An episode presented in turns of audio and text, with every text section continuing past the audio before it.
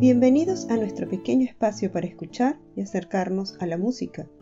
una iniciativa desde la Casa de las Artes de la Dirección de Vinculación con el Medio de la Universidad Austral de Chile, sede Puerto Montt, para todos ustedes. Uno de los compositores que escribió música para que varios teclados tocaran juntos fue sin duda Wolfgang Amadeus Mozart, quien con una habilidad apabullante creó en este tipo de piezas un modo de conversación real entre estos instrumentos.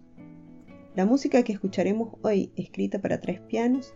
nació producto de la petición de una clienta de Mozart, una condesa llamada Antonia Londron, perteneciente a una familia establecida en Salzburgo, que quería disponer de una pieza que pudiera tocar con sus dos hijas. Este compositor, que tendría 20 años para la época, la complació y adaptó la partitura a las habilidades técnicas de las intérpretes. Tiempo después, nos cuenta Clemency Burton Hill, Mozart transformó la obra en una versión para dos pianos que interpretó con su hermana Nanner. A continuación, un fragmento del primer movimiento del concierto para tres pianos número 7 de Mozart, de manos de David Bismuth,